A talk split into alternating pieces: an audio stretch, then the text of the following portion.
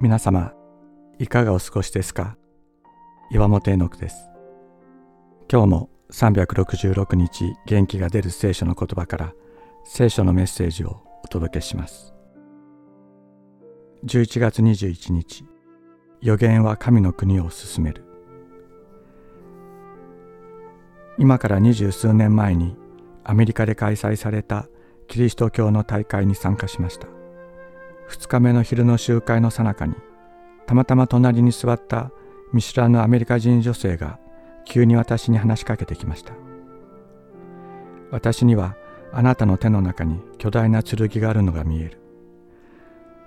塚にはダイヤモンドが埋め込まれている。しかしその剣があまりにも巨大なのであなたにはそれを使うことができない。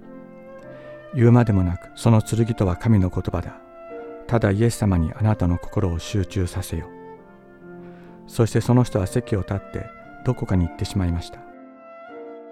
この人の言葉は私にとって戒めとなりそれ以来私は与えられている賜物とそれを支える人格との関係について考えるようになりました。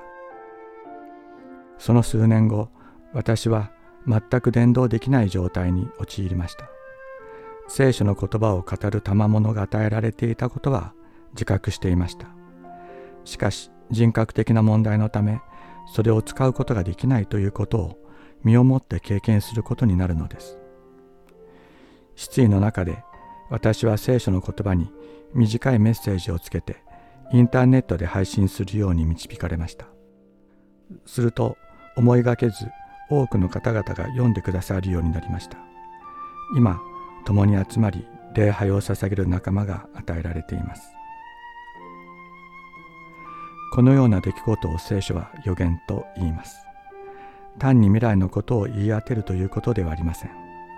人の内面に語りかけ戒めある時には倒ししかし励まし人を内側から動かし立ち上がらせやがてこのことを通して神様がご自身のご計画をお進めになるのです。今も私の人格的な問題がなくなったわけではありません。神様は生涯にわたる戒めを与えてくださったのです。主様今日もあなたの御顔を仰ぎ望みます。しかし予言する人は人を育てる言葉や戒めや慰めを人に向かって話します。威厳を語る人は自らを成長させますが予言する人は教会を成長させます。